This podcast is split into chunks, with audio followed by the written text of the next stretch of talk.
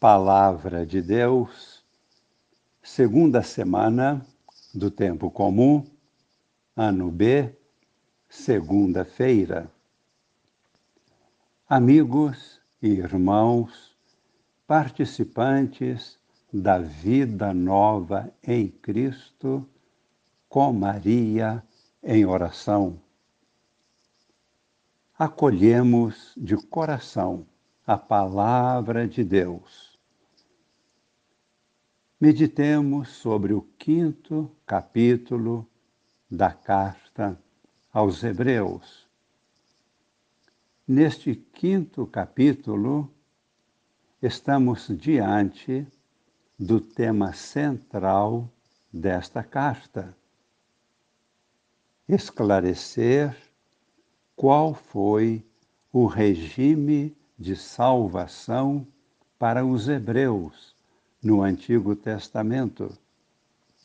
E qual é agora o regime de salvação em Cristo no Novo Testamento?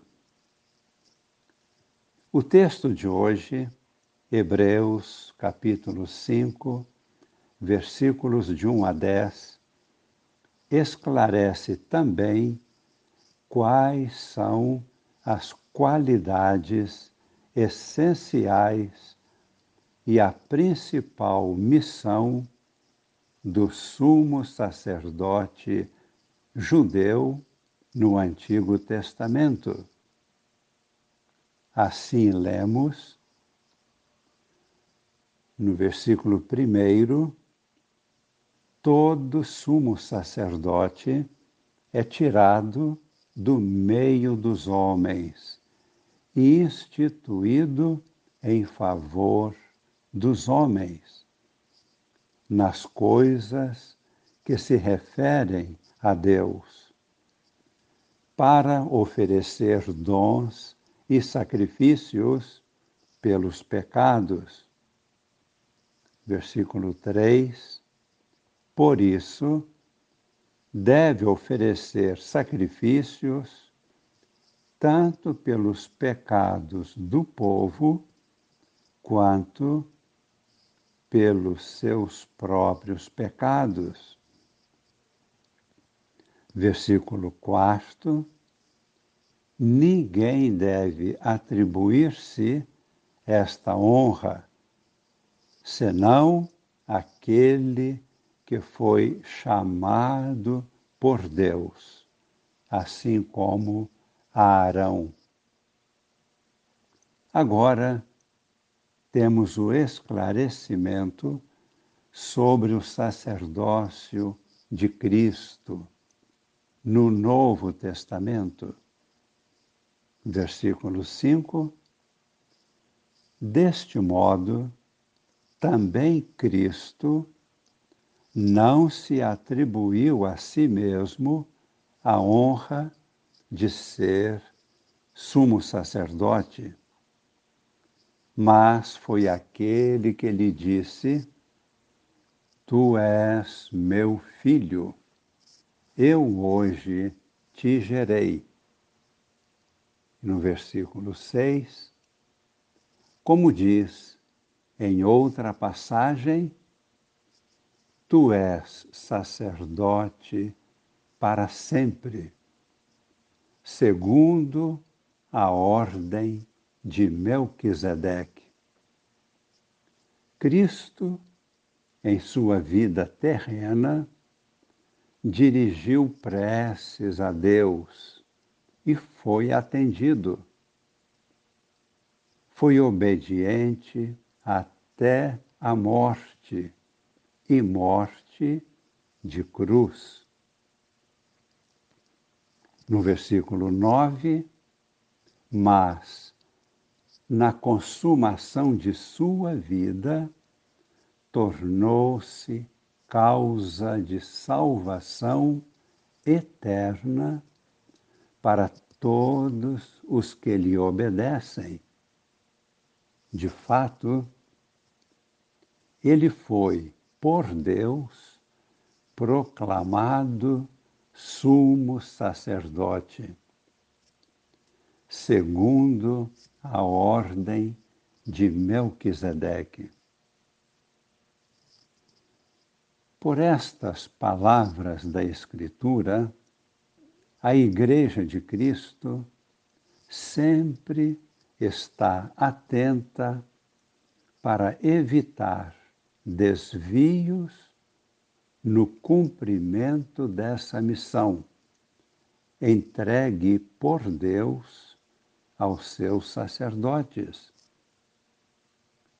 Não pode acontecer que a atenção aos problemas do mundo em que vivemos, a exigência do engajamento na vida social e política, nem sequer a aversão ao que é sagrado, nada disto pode desviar a atenção da verdadeira substância do sacerdócio, conforme a Escritura nos apresenta na pessoa de Cristo, o único e eterno sacerdote. Nos apresenta em suas palavras e atitudes. Cristo é o único e eterno sacerdote, único modelo do sacerdote. Resumindo, primeiro,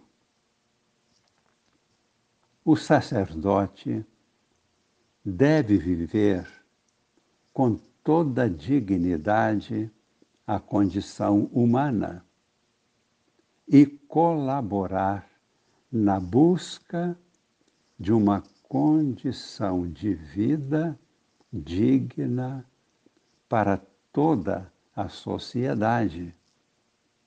Segundo, deve ser escolhido por Deus para assumir uma missão definida por Deus. Não é para procurar status. Terceiro, o sacerdote deve estar pronto para uma doação incondicional de sua vida a Deus e aos irmãos. Passemos agora ao Evangelho, que é o Evangelho segundo São Marcos, no capítulo 2, versículos de 18 a 22. Aí encontramos dois ensinamentos importantes. Primeiro, devemos estar dispostos ao jejum e à penitência sempre que nos afastarmos de Deus, para retornarmos a Ele pela conversão. E por outro lado, estando nós com Deus, o esposo, devemos saber celebrar festivamente esta alegria nupcial. Segundo ensinamento o grande dom de Deus é o Espírito Santo, o Espírito novo, que renova todas as coisas. Portanto, devemos ter um coração novo, uma mentalidade renovada para vivermos o ritmo renovador, contínuo do Espírito Santo. Por isso, disse Jesus, para vinho novo, odres novos. E assim, nós queremos, neste momento, em oração, invocar o Espírito Santo sobre nós, sobre a igreja, sobre a sociedade, dizendo de todo o coração a oração simples e cheia de significado e conteúdo. Vinde, Espírito Santo, e renovareis a face da terra. Desça sobre nós e permaneça para sempre a bênção de Deus Todo-Poderoso, Pai e Filho e Espírito Santo. Amém.